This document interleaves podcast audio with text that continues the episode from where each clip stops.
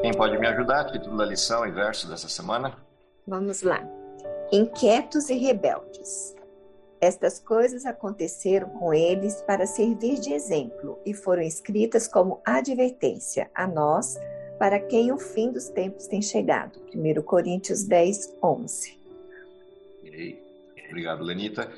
É, a lição dessa semana, continuando o nosso percurso aí no tema geral do trimestre e no tema específico de atenção nosso, que é a compreensão do significado das aplicações possíveis para o descanso de Deus, a lição continua trazendo para a gente alguns aspectos daquilo que nos rouba a paz ou aquilo que nos tira a centralidade das coisas, a, a, o equilíbrio adequado das coisas. E a, o tema dessa semana em particular olha para a história de um povo, a história do povo de Israel.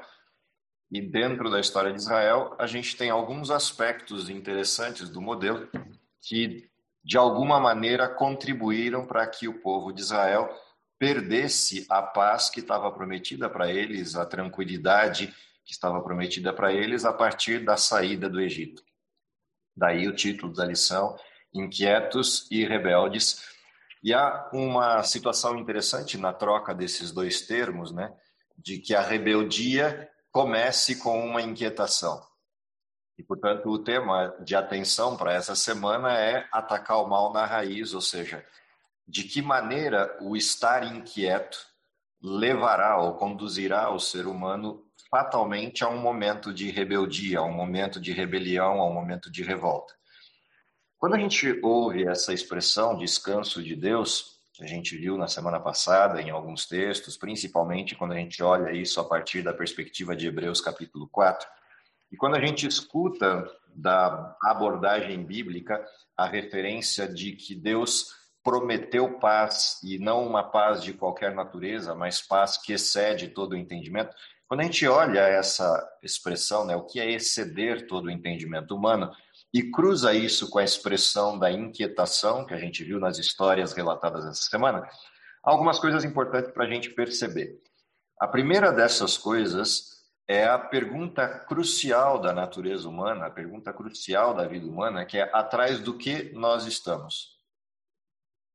Todo ser humano, a partir do momento que toma consciência da sua existência, ele tem, de alguma maneira, uma pergunta que é, o inquieta o tempo inteiro, que é qual é o seu propósito, por que o ser humano existe, para que eu estou vivo nesse mundo. Essa pergunta que persegue o ser humano, persegue o ser humano há milênios e, de alguma maneira, está no centro da atenção dos filósofos e pensadores do mundo inteiro ao longo da história, descobrir qual é o propósito real para o ser humano. Essa pergunta que nos persegue, ela de alguma maneira cruza com o tema dessa semana. Quando Israel saiu do Egito, há um texto que é trazido para Israel, há um texto que é compartilhado com Israel nessa jornada de Israel rumo à terra prometida, que é o texto do Gênesis. E a parte interessante de uma leitura do livro de Gênesis, uma leitura calma do livro de Gênesis, principalmente se a gente tiver a noção de que esse texto tem como público-alvo o povo de Israel, a escrita do texto de Gênesis, o texto apresentado em Gênesis, ele recupera a identidade de uma nação, a identidade de um povo. Ele traz como referência inicial que esse povo foi feito por Deus. Esse povo se rebelou contra Deus e Deus, apesar dessa rebeldia, busca esse povo em resgate desde Adão, passando por Noé, passando por Abraão, até chegar em Israel como nação. Toda a essência do texto de Gênesis é a demonstração de Deus resgatando o seu povo na condição de rebelião que esse povo tem. Se a gente olha para o texto de Gênesis, a inquietação presente em Eva a partir da provocação de Satanás na, na forma inicial do pecado, na forma inicial da tentação que conduziu Eva ao pecado, Eva estava correndo atrás de algo que ela não precisava. Correndo atrás de alguma coisa que lhe foi provocado externamente De alguma maneira, ela é levada a prestar atenção em algo externo e ela sente falta disso. Algo que ela nunca experimentou, mas ela sente falta. É a necessidade de algo que você nunca teve, não sabe o que é, mas acha que precisa. Quando você olha a história do povo de Israel saindo do Egito, desde o momento inicial da saída do Egito, Israel manifesta inquietações. No primeiro momento da saída do Egito, a inquietação de Israel está com o fato de que eles saíram do Egito, tem um mar diante deles e um exército correndo atrás. E eles se tornam inquietos com isso. Alguma coisa externa os provoca e eles perdem o foco. Deus entra, resolve a questão, põe um paredão de nuvem entre os dois grupos, abre o mar, eles cruzam em terra seca, vem o mar fechar sobre o exército, caminham mais um pouco no deserto e daqui a pouco a inquietação muda e eles têm necessidade de água. Primeiro com águas amargas, que se tornam águas potáveis, depois, eh, na sequência, vem a falta de comida e eles de novo ficam inquietos por conta disso e Deus manda comida. Você vai olhando a história, a sequência da história de Israel, e a sequência da história de Israel é o tempo inteiro altos e baixos de inquietação. Parece que cada necessidade satisfeita por Deus abre espaço para uma nova necessidade, uma nova inquietação. De certa maneira, quando você olha a história de Israel, essa inquietação um, parece ter uma causa inicial. Israel não compreendeu o que é viver nos braços de Deus o que é descansar em Deus. E por não entender isso, cada uma das necessidades que aparece para Israel, a sensação que eles têm é de que o mundo acabou, de que não vai ter alternativa, de que não tem saída, e aí começam as lamúrias, começam as reclamações de Israel. A grande pergunta é o que, que essa história tem a ver conosco? De que maneira essa história conecta a nossa história com a deles? De de que maneira as inquietações de Israel estão presentes nas inquietações do mundo atual. É, quando eu penso em sala de aula, né, sala de aula é um poço de inquietações. E dependendo da turma que você pega em determinado semestre letivo, a, o, número de, o nível de inquietação é mais alto ou mais baixo. Mas há uma coisa que é quase que senso comum e chega a ser quase nonsense, né, sem sentido, que é o fato de que as inquietações dos alunos com as dúvidas que eles têm sobre o futuro, vou conseguir passar nessa matéria ou não, vou dar conta de, dos estudos ou não vou, essas inquietações elas começam numa outra inquietação, que é o fato de que eles não conseguem concentrar-se nas coisas certas no horário certo. A coisa mais comum dentro de um ambiente de sala de aula principalmente quando a gente fala de ensino médio e ensino universitário, é você ter o aluno na aula de português fazendo matemática, na de matemática fazendo história, na de história fazendo geografia, na de geografia fazendo ciências e no recreio fazendo qualquer outra coisa. O único lugar, lugar onde eles estão realmente focados é o intervalo. Todo o restante do período eles estão focados em algo fora do período. Por que essa história me chama a atenção nos dias atuais? Porque a história de Israel é exatamente a mesma. Eles estão caminhando para Canaã e, em vez de estarem focados em Canaã, eles estão focados em outra coisa. No momento em que eles deveriam estar focados na alegria de estarem caminhando para casa, eles estão focados na desgraça de estarem no deserto. No momento em que eles deveriam estar festejando porque estão libertos do cativeiro, eles estão focados no desespero do mar. Eles nunca estão olhando para o lugar certo. Estão sempre preocupados com algo que ainda não chegou, ou com algo que é, não faz sentido. Quando na realidade a única responsabilidade que eles teriam é continuar caminhando. Todo o resto, Deus falou, eu vou cuidar. Mas não, eles estão preocupados com o que Deus tem que fazer, em vez de se preocupar com o que eles precisavam fazer. De certa maneira, a vida humana ela tem sido assim desde que o pecado entrou no mundo.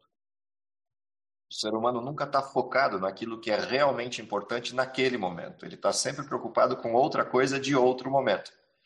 E o resultado dessa inquietação é que o ser humano perde a paz. Porque a inquietação gera ansiedade, a ansiedade rouba a paz. Mas não rouba só a paz, ela rouba a vitalidade, ela rouba a saúde, ela rouba uma série de outras coisas junto. E isso acontecia com Israel o tempo inteiro. Se a gente olhar a história de Israel e olhar o texto que está na base da lição dessa semana, que é esse texto de Coríntios, vale a pena um relembrar do texto. Dá uma olhada como é que é, Paulo descreve essa estrutura de Israel, provocando as pessoas do seu tempo para olharem para o lugar certo.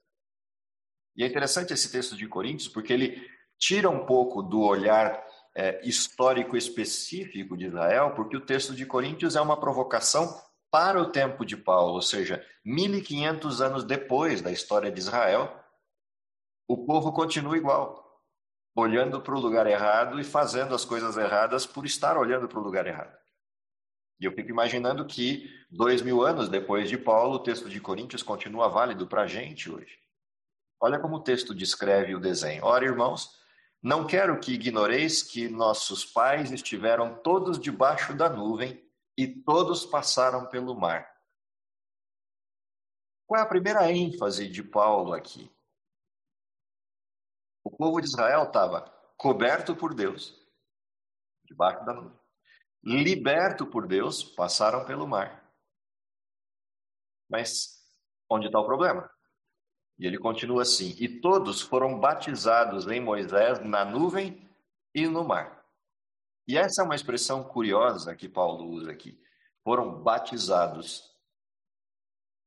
Os cristãos dos dias de Paulo também tinham sido batizados batizados nas águas e batizados no Espírito. Vai dois mil anos para frente na história, qual é a expressão? Fomos batizados na água fomos batizados no Espírito. Ou seja, fomos batizados na nuvem, fomos batizados no mar. Nessa mesma condição, ele diz: E todos comeram de uma mesma comida espiritual. E aqui abrem-se dois elementos: o maná, que é o pão que veio do céu, e a palavra de Deus que foi dada no Sinai. E ele continua: E beberam todos de uma mesma bebida espiritual, porque bebiam da pedra espiritual que os seguia, e a pedra era Cristo. Ou seja, durante todo o percurso de Egito a Canaã, eles foram literalmente sustentados por Deus. Tudo que eles recebiam vinha de Deus. Anda 1500 na história, 1500 anos na história, chega nos dias de Paulo, o que Paulo está dizendo para os é, gentios e judeus do seu tempo. No caso de Coríntios, os gentios do seu tempo. Se vocês estão vivos, é porque vocês estão bebendo da pedra espiritual e estão comendo daquilo que Deus entregou. Se vocês têm alguma coisa em vida, é porque Deus cobriu vocês com a nuvem e vocês foram batizados no mar. Anda dois mil anos na história. Se estamos respirando, estamos vivos, estamos caminhando rumo a Canaã, durante a caminhada para Canaã, quem nos sustenta é Deus. É a mesma expressão. Ou seja, o que para Israel era uma Canaã física na região da atual Palestina ou Israel, para nós a Canaã é o céu. E a caminhada é a mesma. A única coisa que Deus pediu é: continuem caminhando. A minha nuvem vai sobre vocês, o maná está prometido e a água para beber está concedida. Nunca vi é, um justo desamparado e sua descendência mendigando pão. É a mesma expressão. Se você continua o texto de Coríntios, ele vem, mas Deus não se agradou da maior parte deles. Por isso, foram prostrados no deserto. Aqui tem uma coisa interessante da história. Quando eles tiraram o foco de Deus e perderam a esperança em Canaã, quando essas duas coisas acontecem, o deserto aparece. Ou seja, quando eles estavam focados em Canaã, ou seja, focados em sair do Egito, nada era ruim. Carregar o peso não era ruim, caminhar na areia não era ruim, porque eles tinham sido libertos. Quando eles perderam o foco em Canaã, o deserto fica ruim. No tempo de Paulo, quando as pessoas perdem o foco da Canaã celestial, Roma se torna ruim. Viver debaixo do império é ruim. Ser perseguido por judeus e por romanos é ruim. Perder as condições do entorno das aparentes benesses de Roma era ruim. Porque eles perderam o foco. Deixaram de olhar para o lugar certo. E aí se tornam inquietos. A pergunta é: dois mil anos à frente na história, no nosso tempo, o que causa perder de vista Canaã? Quando a gente perde de vista Canaã e perde a perspectiva de que Deus não nos prometeu as grandes benesses do mundo, mas nos prometeu na caminhada o sustento para que a gente chegasse em Canaã, tira o foco de Canaã e o que a gente começa a perceber são as coisas que nos faltam nesse mundo. É o mesmo pecado de Eva se repetindo dia após dia na humanidade. Tira o foco de Deus e daquilo que Deus prometeu, um jardim e a felicidade, e a única coisa que a gente consegue ver é o que falta: o conhecimento que estava presente, entre aspas, naquele fruto que não se podia comer. A inquietude, ela é resultado disto, de você tirar o foco daquilo que é correto. Toda vez que a gente tirar o foco daquilo que é correto, vai faltar algo. E alguma coisa vai parecer ruim. Essa é uma condição natural. E ela é uma condição natural num mundo perfeito. E é isso que me chama a atenção nessa questão do chamado ao descanso de Deus. No mundo perfeito, tirar os olhos de Deus implicou em sentir falta de algo. Portanto, a grande pergunta é: o que de, de fato falta à criatura, falta aos seres humanos? Não são as coisas. Não são os elementos que a gente pode ter nesse mundo mesmo que esse mundo fosse perfeito. O que falta, e sempre faltou ao ser humano, a partir do momento que ele tirou o foco do lugar correto, é Deus. É só isso. A completude do ser humano não está no jardim, não está nos animais, não está nem no existir. A completude do ser humano está em Deus. Toda vez que tirar o foco de Deus, todo o resto incomoda. Todo o resto fica ruim. E esse é o grande problema que uh, Israel enfrentou. Israel perdeu a perspectiva das coisas, tirou o foco de Deus. E como tirou o foco de Deus, o que diz o texto? Deus não se agradou, porque ele fez Israel. Mas Israel esqueceu quem o fez. Esse é o Gênesis. Essa é a razão para o Gênesis. Gênesis é uma expressão. No princípio criou Deus. Só existe felicidade se eu voltar para este princípio e entender que é de Deus que eu preciso. Ele é o centro, ele é o que supre todas as coisas. Todo o resto são faltas pelo olhar inadequado. O texto continua em Coríntios e olha para onde Paulo conduz. E estas coisas foram, foram nos feitas em figura, ou seja, como uma metáfora, como um exemplo, como alguma coisa para a gente aprender para não fazer a mesma coisa. E essas coisas foram nos feitas em figura para que não cobicemos as coisas más, como eles cobiçaram. Quais são as coisas más? Água era uma coisa má? Ficar vivo diante do exército que perseguia o povo era uma coisa má? Comer era uma coisa má? Percebe que as coisas que Israel desejou não eram más na sua essência. E aqui eu não vou discutir o fato de Israel querer comer carne, como era o caso ali de, tempo dessa semana, não é nem disso a questão. Mas o comer não era proibido. Por que, que Paulo chama essas coisas de más? Que eram legítimas. Afinal de contas, sentir sede e precisar de água é legítimo. Estar com medo porque tem um exército atrás querendo te matar parece legítimo. Querer comer alguma coisa diferente, já que você está comendo maná todo dia, parece legítimo. Aonde está o problema? O problema não está na legitimidade dessas coisas. O problema está no motivo pelo qual eles estão reclamando. O motivo pelo qual eles estão reclamando é que eles não entenderam que eles poderiam conversar com Deus e pedir variações. Eles não entenderam que o maná era provisório, porque eles perderam de vista a caminhada para Canaã. E aí o maná se tornou importante. Quando eles perderam o foco, as coisas que eles não têm, porque não chegaram em Canaã, passam a ser importantes. Se a gente estiver olhando para Canaã, o que importa é Canaã. As coisas que temos aqui são transitórias. Podem ser uma hora melhor, outra hora pior, uma hora tem sombra da árvore, outra hora tem sol, mas o que importa é a caminhada. O foco está em Canaã. O foco não está nas coisas que temos aqui. E é isso que aconteceu com eles. Não é que aquelas coisas não eram legítimas, o problema é que eles tiraram o foco, aquelas coisas se tornaram um fim em si mesmo.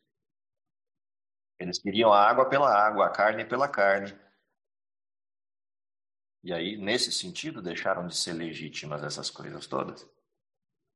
Não é diferente nos dias de Paulo, não é diferente nos dias atuais. Daí a expressão que a gente encontra no Velho Testamento sobre correr atrás do vento, como falamos na semana passada. Porque a humanidade corre para todo lado e não para. E é interessante porque essa mesma correria para todo lado nos afeta, inclusive, no dia que não é nosso. Mesmo no sábado, sabendo que cada minuto dele não nos pertence, a gente quer, quer continuar controlando cada minuto dele. A gente quer o tempo do relógio para tudo porque isso nos dá uma sensação de controle, mas ao mesmo tempo é a escravidão de todos nós. Somos escravizados pelo tempo porque o tempo nos falta. Ou a gente não se deu conta disso? Por que, que a gente não tem tempo? A gente não tem tempo porque a sensação que a gente tem é que o tempo está sempre se esgotando. A gente perdeu de vista a eternidade. Se o nosso foco estiver na eternidade, a gente sempre tem tempo. Mas se o nosso foco estiver neste mundo, então a gente nunca tem tempo, porque a corrida é contra o tempo. A vida se esvai. Mas a vida só se esvai para quem perdeu de vista a eternidade. Quem não perdeu de vista a eternidade, a vida nunca acaba. Ah, mas vai acabar, todo mundo morre. Sim, é transitório. Não é final. Essa perspectiva é uma loucura para o mundo.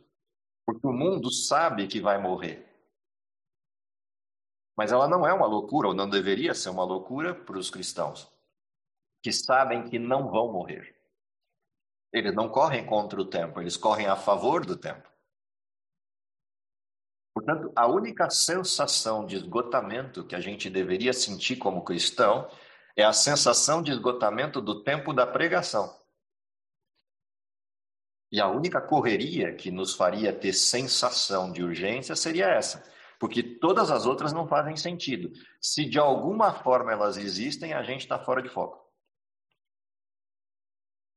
Ah, mas a gente precisa de dinheiro para viver no mundo atual. Eu também concordo que nas condições do mundo atual existem elementos que foram criados ou inventados pelo ser humano que implicam a vida ainda assim eles não deveriam ser a centralidade, eles deveriam ser transitórios. Se de alguma forma eles deixam de ser transitórios é porque a gente perdeu o foco. E não adianta a gente encontrar desculpas ou procurar desculpas para qualquer coisa diferente disso, continua sendo assim. Nós perdemos o foco. E é isso que Paulo está tentando levantar no texto ao relembrar o que aconteceu com Israel. Se você olhar a sequência, para onde ele vai caminhar o texto. Ele diz: Não vos façais, pois, idólatras como alguns deles, conforme está escrito: O povo assentou-se a comer e a beber e levantou-se para folgar. Do que, que Paulo está falando aqui? O que é a folga do povo de Israel? E o que é assentou-se para comer e beber? tem algum problema de sentar para comer e beber e tem algum problema de eu ter algum tempo de lazer. Não, o problema não era esse.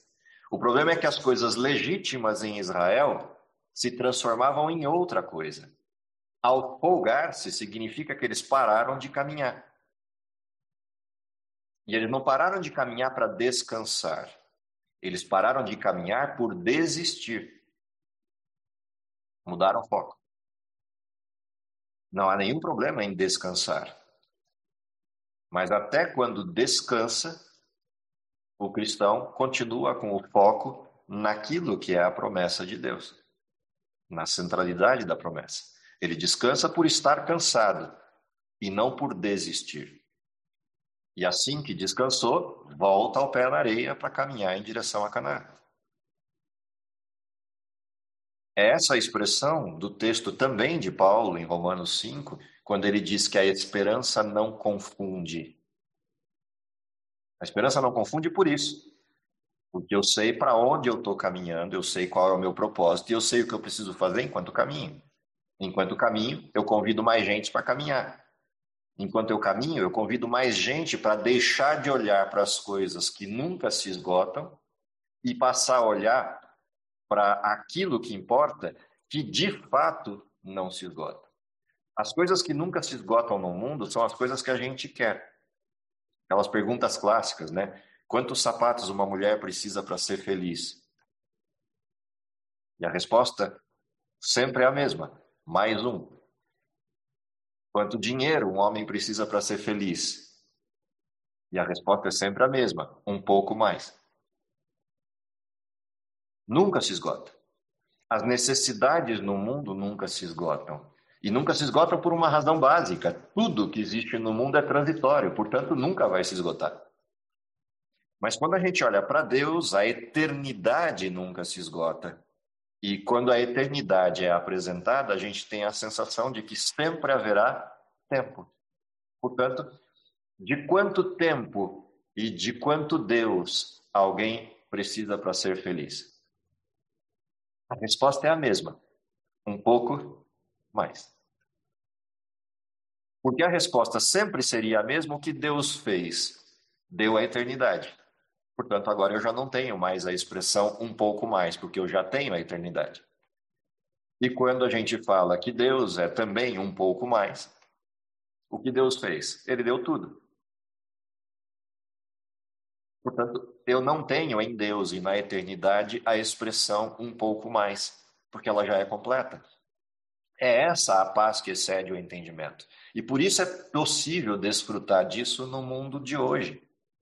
Porque quando se compreende isso, tudo o que acontecer no mundo atual vai ser visto como transitório.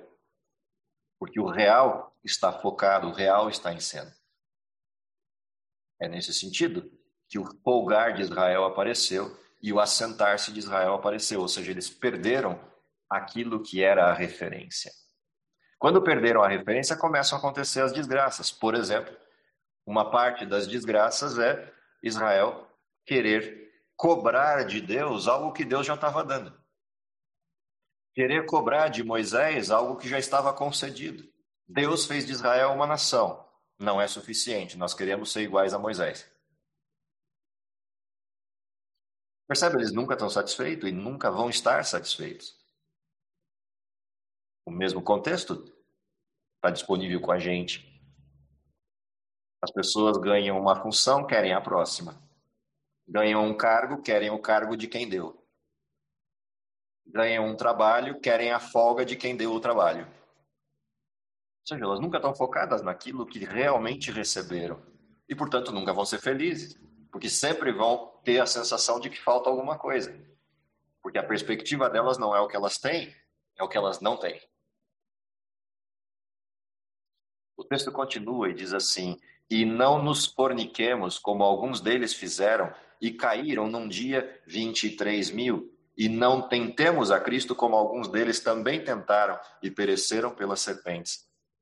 E aqui Paulo vai lembrando de cada uma das circunstâncias de rebeldia de Israel.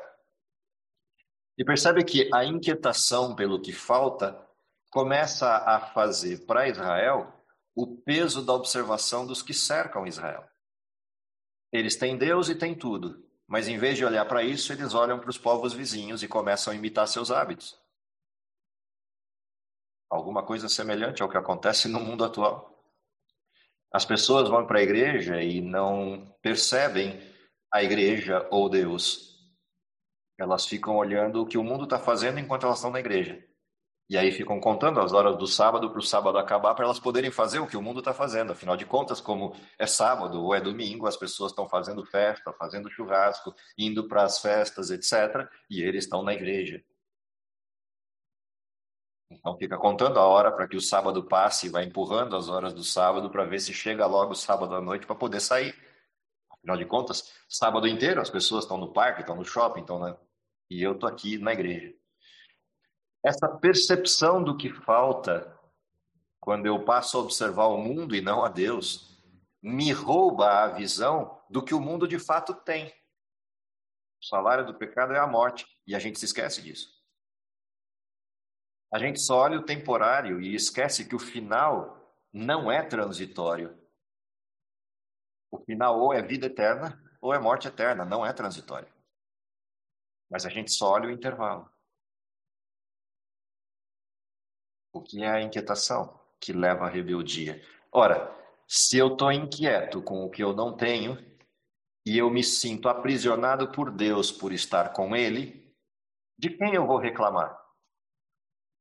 De quem Israel reclamou? De Deus. A quem eu vou culpar pelo que eu não tenho?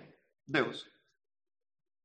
Por que, que o Senhor nos tirou do Egito e nos trouxe para essa desgraça de deserto? Lá nós tínhamos comida, tínhamos panela. Ninguém lembra dos tijolos, ninguém lembra da palha, ninguém lembra do chicote, ninguém lembra de subir o sol escaldante para levar pedras no alto das pirâmides. Ninguém se lembra disso. Só se lembra que tinha panela, tinha carne, tinha comida, tinha água. Isso é o que se lembra. Mas ninguém lembra que era escravo. Esse é um dos problemas com o mal. O mal, primeiro, nos mostra o que falta. Apaga a nossa memória das desgraças que vivíamos e faz perder a perspectiva de que estávamos mortos e agora estamos vivos. Ou seja, as pessoas não lembram do chiqueiro e dos porcos, só lembram das festas. Na história do filho pródigo, por exemplo. E esse é o problema. É essa situação que conduz à idolatria. Ora, se Deus não é suficiente para me dar as coisas que o mundo tem, então esse Deus não serve para mim, eu quero outro. Se esse Deus me manda caminhar e não é caminhar que eu quero, então eu quero outro Deus. O mais curioso é que Israel não abandona Deus, só que é um Deus diferente. Um Deus que eles possam coordenar, um Deus que eles possam ordenar, um Deus que eles possam de alguma maneira subverter a sua própria vontade. Esse é o conceito de idolatria. Idolatria não é necessariamente criar um outro Deus, é transformar o existente. E Israel fez isso.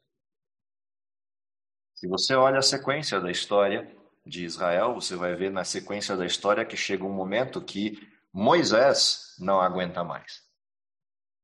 E Moisés conversa com Deus. É, não dá mais. A carga de levar esse povo é muito grande. O problema não era conduzir o povo, o problema é aguentar a reclamação. Eu fico imaginando que provavelmente Sérgio Reis era vivo ou assistiu essa cena quando criou a musiquinha lá do Pinga em mim, né? Nessa casa tem goteira, pinga em mim.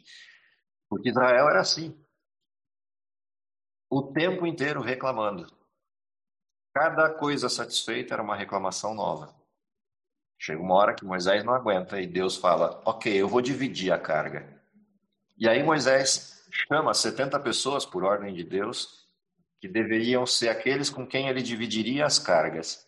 E Deus faz cair sobre eles o seu espírito e eles se tornam profetas como Moisés era profeta.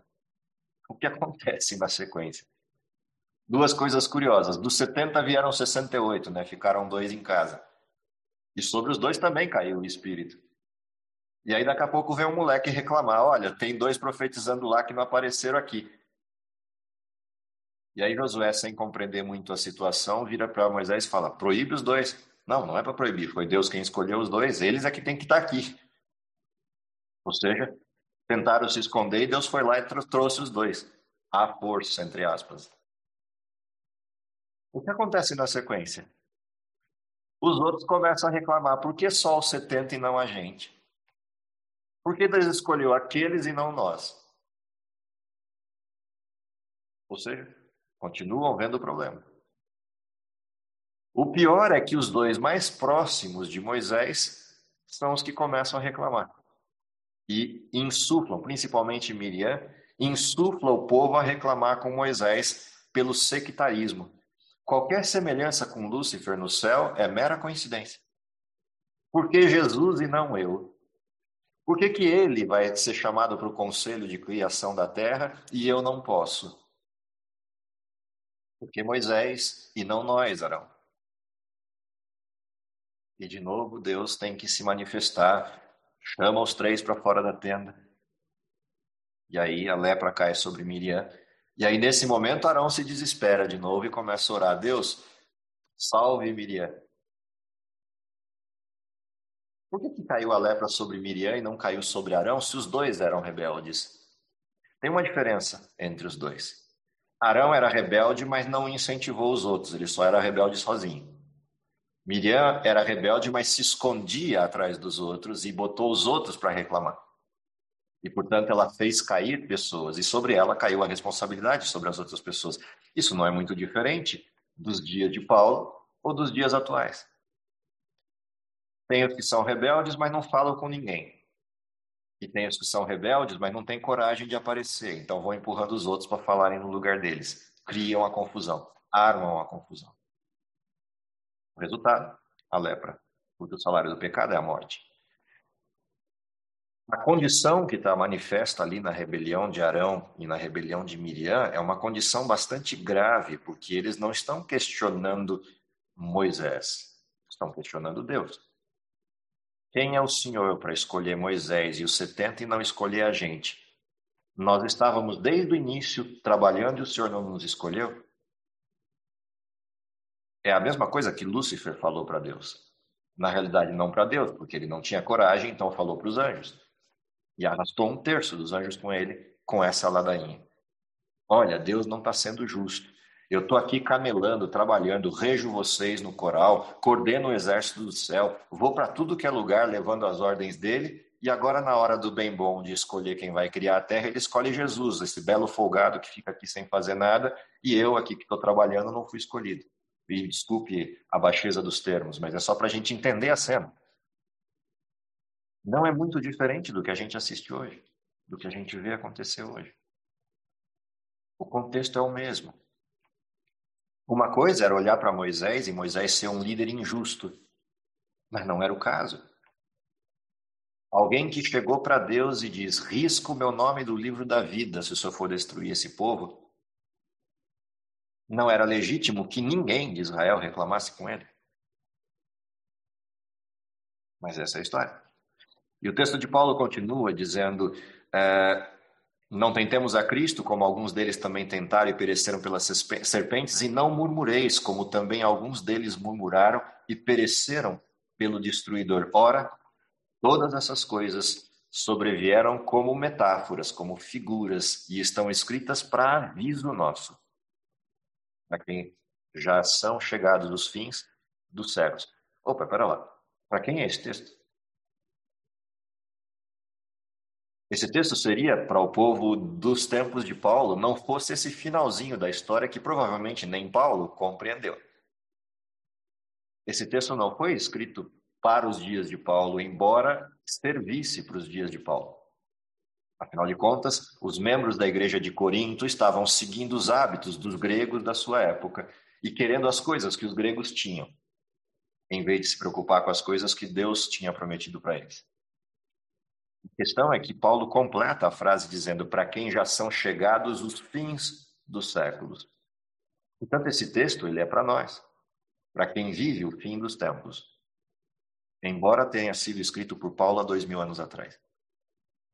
Bom, mas de que maneira esse texto nos atinge, de que maneira esse texto nos provoca, olhando essa questão da inquietude e da rebeldia de Israel?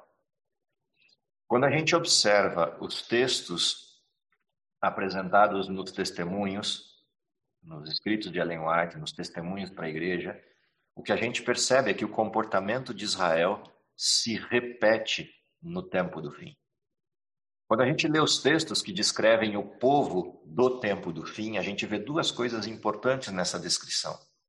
A intensidade e o volume do pecado do mundo, homens amantes de si mesmo, avarentos, presunçosos e todas as demais coisas que estão na lista de Timóteo ou outros textos. Mas a gente também percebe que quando a descrição é do povo de Deus, a referência é Laodiceia, o orgulho de Israel. Rico sou, de nada tenho falta, mas não percebe que és miserável, pobre, cego e nu. Esse texto quer dizer. Tem a palavra de Deus completa, Israel recebeu isso no Sinai. Tem a presença física de Deus disponível, a presença do Espírito da profecia. Tem a cobertura da nuvem, a proteção de Deus, o pão nosso de cada dia nos dai hoje. Mas perde o foco. O foco de Laodiceia está nas coisas, nas coisas do mundo. E por coisas do mundo não entendam os pecados do mundo, embora isso também seja verdadeiro. Por coisas do mundo, entenda as coisas legítimas do mundo. Mais preocupante do que os pecados que tem no mundo e que enredam pessoas atrás dele, são as coisas legítimas que tem no mundo, mas que nos roubam o foco.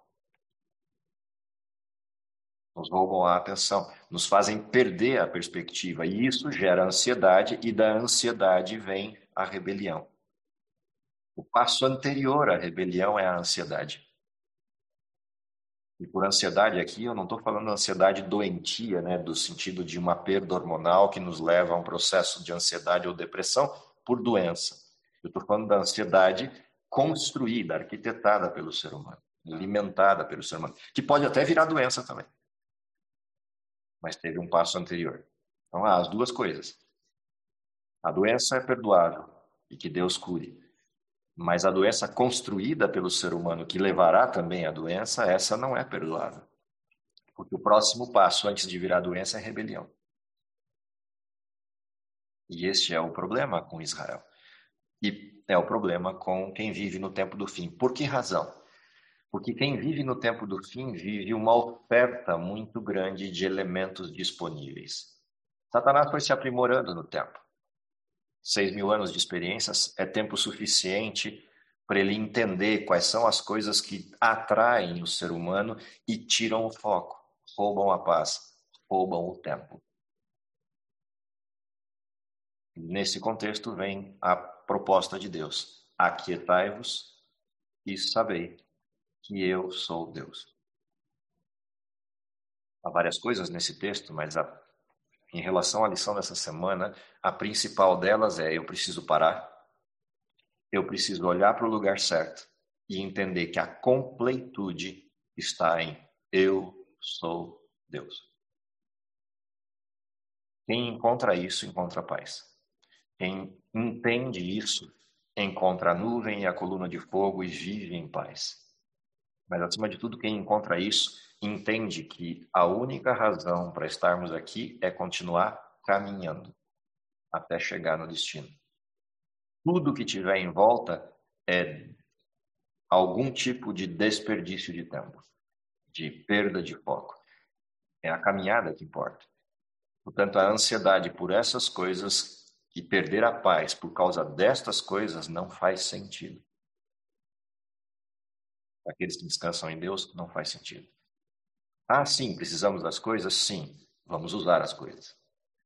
Precisamos das coisas para viver? Não, precisamos de Deus para viver. As coisas são coisas que Deus nos deu enquanto estamos aqui.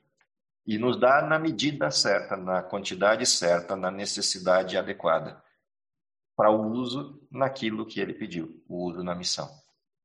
O que eu realmente espero é que a gente entenda essa provocação, porque senão é só um olhar para trás enquanto história de Israel e falar: nossa, como aquele povo era difícil, eu que não queria viver lá. Sim, você vive dentro desse povo. Israel continua vivo. Não o físico, mas o Israel espiritual. E, portanto, a confusão entre fé verdadeira e a presunção de fé, rico sou, de nada tenho falta, continua disponível hoje.